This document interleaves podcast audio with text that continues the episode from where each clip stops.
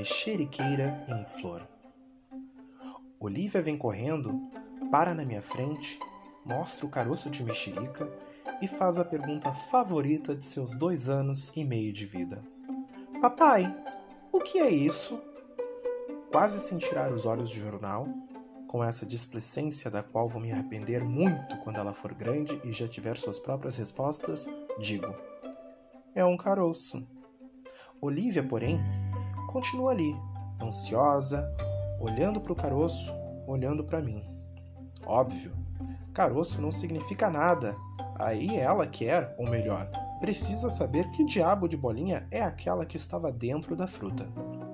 Abaixo o iPad, explico que se a gente puser aquele caroço no vaso, nasce uma planta, e a planta vira uma árvore, e a árvore dá um monte de mexerica.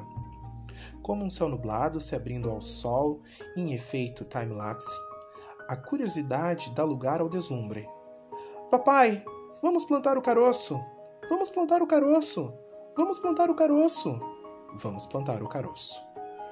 Saímos para o jardim Enfiamos o caroço num pequeno vaso amarelo, onde jazem os restos semi-mumificados de uma violeta, e só me dou conta da encrenca em que me meti quando, de volta ao sofá, vejo minha filha acocorada, imóvel, lá fora. Olivia, o que, que você está fazendo aí? Esperando a árvore. Explico que não é assim, que demora, que a gente tem que regar e aguardar uns dias. Mas a minha suposta calma esconde uma ponta de pânico. E se essa semente não brotar? Será sem dúvida a maior frustração daqueles 30 meses de vida. Ao deitar a cabeça no travesseiro, relembro minhas palavras com um eco bíblico. Se a gente puser o caroço no vaso, aso aso, nasce uma árvore, ore ore. São dias de angústia na Alameda dos Araçás. A cada manhã, Olivia me faz ir direto do berço ao jardim.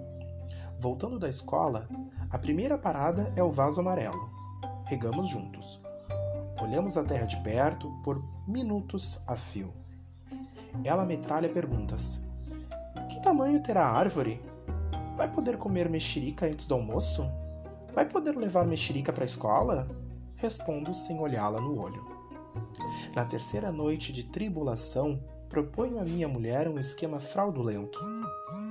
Compramos uma muda, plantamos na madrugada, ou arrumamos logo uma mexeriqueira em flor, cheia de frutas, já com balanço e casa na árvore. A Júlia só me faz uma pergunta. Caso a semente não germine, será que é a Olivia quem não vai aguentar a frustração? Brigo com a Júlia critico sua psicanálise de botequim e viro para o lado ciente de que ela tem toda a razão. Percebo que desde o apito inicial de Brasil e Alemanha não acalento nenhuma esperança. De lá para cá foi tudo 7 a 1. 7 a 1 na política, 7 a 1 na economia. Onde não tem lama é deserto. Uma aridez total.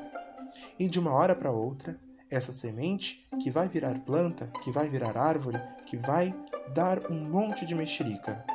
Ou não vai? Na quarta manhã, nem tenho coragem de ir lá fora. Abro a porta e deixo a Olivia sair correndo. Engula seco. Então ouço seus gritos de euforia. Vou apressado até o vaso amarelo. Ao lado dos despojos da Violeta, nasceu tímida e espalhafatosa uma Maria sem vergonha. Papai, você plantou uma flor! Você plantou uma flor! Você plantou uma flor!